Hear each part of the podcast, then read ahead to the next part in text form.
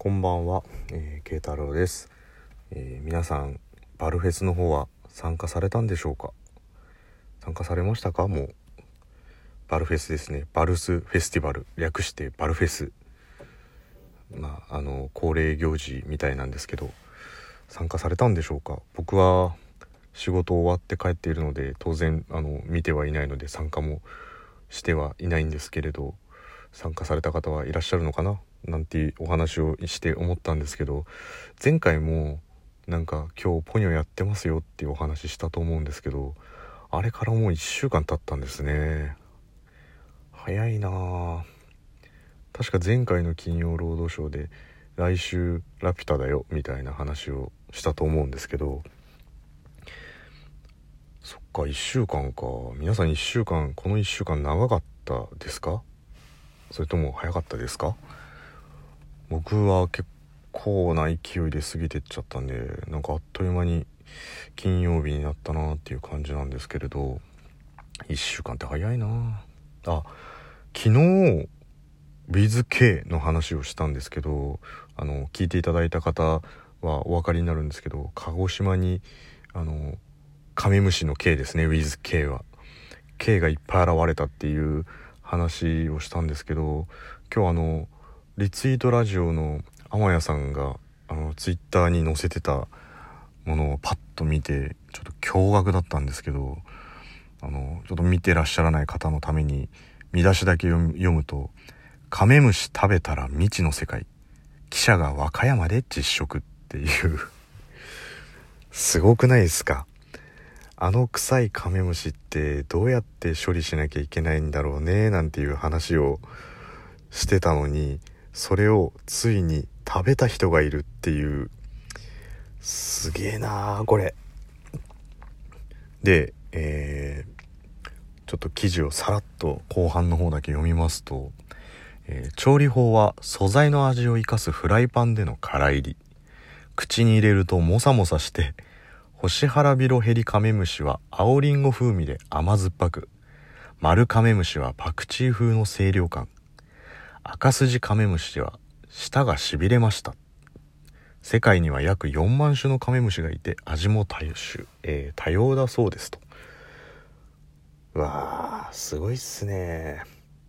食べちゃったんだ。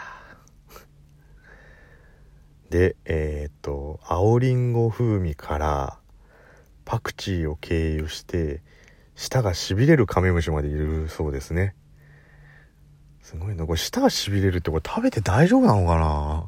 苦味っていうことじゃなくてしびれですもんね。まああれか山椒とかもしびれるからそういう感じなのかな？なんかスパイスチックな。口に入れるとモサモサしてってまあこれはフォルム見ればなんとなく見当つきますけど食べる人がいるってのはすごいよなーっていう。まああのもしよろしければ天谷さんのツイッターを見ていただくと、えー書いてありますんでであの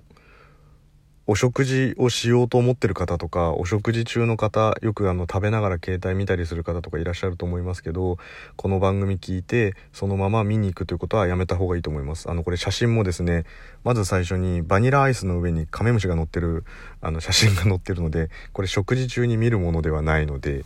あのぜひこれは非食事中の時間に見ていただくといいかなと思いますので、えー食事中はお勧めしませんということでですねまさか昨日話した内容をやる人がいるっていうのはちょっと驚いたんですけど、えーまあそんなこんなでですね、えーふと気づいたら、まあ、今日ちょっと仕事をしてて思ったんですけどもうラジオトークを始めて大体1ヶ月ぐらいになるんですよね。確か先月末ぐらいから始めてもう月末になるので。で気づいたら1ヶ月のうちまあいろいろなお話をしていろんな方と知り合ってまあ反響を得たり得なかったりっていうことでまあいろいろちょっと自分の中でも考えが変わってきたりとか、まあ、新しく思ったこととかもあって、まあ、すごくやってよかったなっていうのがまあ一言自分の中の感想なんですけど。でまああのー仕事の関係もあって、まあ、ちょっと詳細はお話しできないというよりしてもあんまり通じないと思うのでしないんですけどこう何て言うんでしょう。僕はいつもあの仲間仲間内というか言ってるのはこう突発的発想力みたいな表現をしてよく言ってるんですけど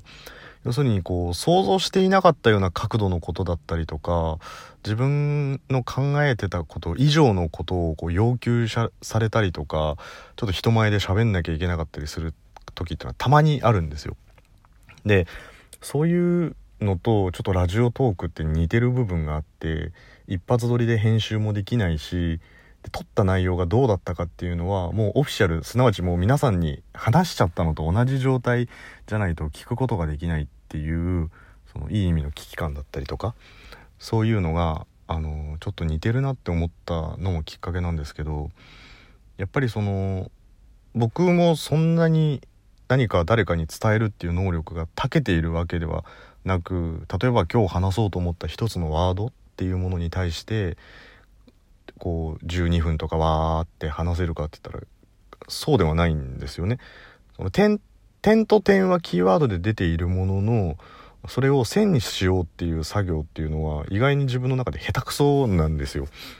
これはもう何回あの自分の話した内容を振り返ってみてもそうなんですけど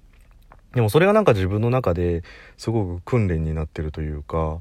であのちょいちょいあのお話ししてる僕の好きなあのラーメンズの小林健太郎さんのあの言葉であの0から1は作れなくてももがき苦しめば0.1ぐらいは作れるんですよねっていうコメントがあるんですよ。あの劇ポツネンっていう別のあの演劇を作ってたりする時の方なので、まあ、その時の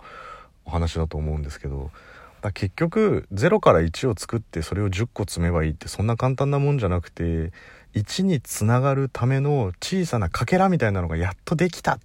ていうところからの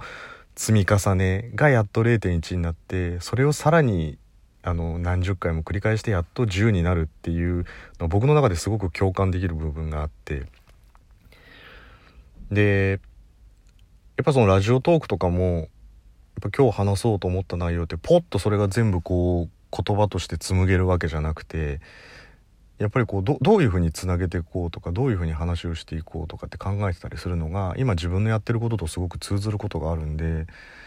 もう伝えたいという気持ちよりこのキーワードを使ってどうやったらみんなに伝わるのかなみたいなことを考えてたりする。そのなんだろうあのーアプローチは与えてくれてたきっかけが、まあ、ラジオトークなのかなっていうふうに思うとなんかすごくあのありがたいなって思ったりとかであんまりその変に作ったりとかっていうのも好きじゃなくてまあネネタとかでやってるのは別なんですけどで僕あの、まあ、就職もしてますし転職もしたことあるんですけどあの面談であのリハーサルとか練習とかってしたことないんですよ一回も。なんでかっていうと、あの、面接の練習とかしてても、あの、僕、あの、新卒の面接をする側とか、アルバイトの面談をする側とかもやったことあるんですけど、やっぱりその練習したもの、要するに使い古されたものだったりとか、作ったものって、すごい伝わっちゃうんですよね。相手に。もうそこじゃない部分をこっちも伝えたいし、分かってほしいって思ってたし、僕が聞く時も、やっぱり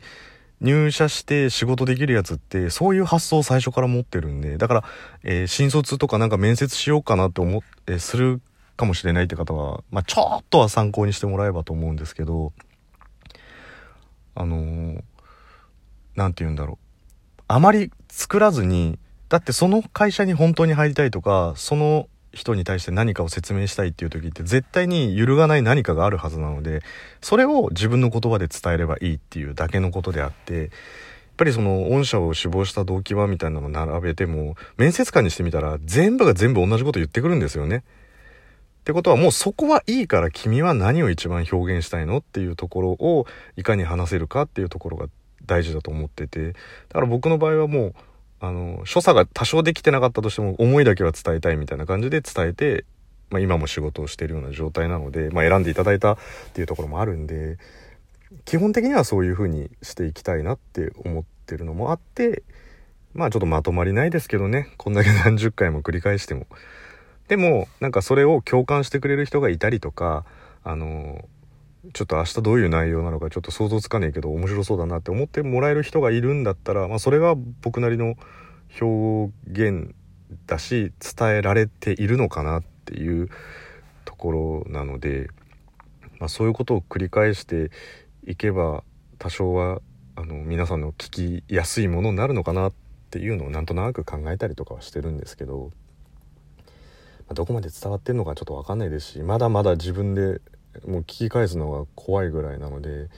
あれなんですけどまあ面白いですよとか言ってもらえたりとかするのは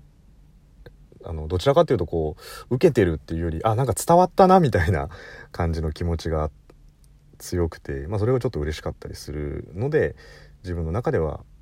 まあやっていていいなって思ったっていうことが、まあ、このラジオトークをやってきた感やってきたその何て言うんだろう楽しさというか醍醐味というか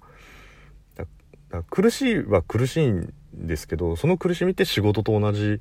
なのでそれはもうこの先楽しめなくなるっていうことではなくてそれをで伝わったっていうことの喜びの方が僕は嬉しいんであったこともちろんね楽しいことを話したいという方はそれはそれで全然いいことだと思いますけど僕は逆を言えば伝わりましたっていうことの方が嬉しいかなって思ったりするっていうのがなんとなくこう1ヶ月振り返ってみてあの思ったことですね。まあ確かにねリアクションがなかったりとかすると正直不安だったりとか伝わってるのかなとか思ったりする部分はあるんですけどまあそれに関してはあのもちろん全ての人に受け入れてもらおうとも思ってないですし前あの老夫婦とロバの話もちょっとしましたけどやっぱ誰かがいいと思えば誰かが悪いと思ったりとか何も思わないっていう方もいるんでやっぱ共感できるよとかおもろいでっていう人をにまあどんどんどんどん伝えられていけばいいなっていうのがえー、そんな感じですね。はい。あのたまにはちょっと真面目なトーンで話をしてみようかなと思いました。はい。それでは慶太郎でした。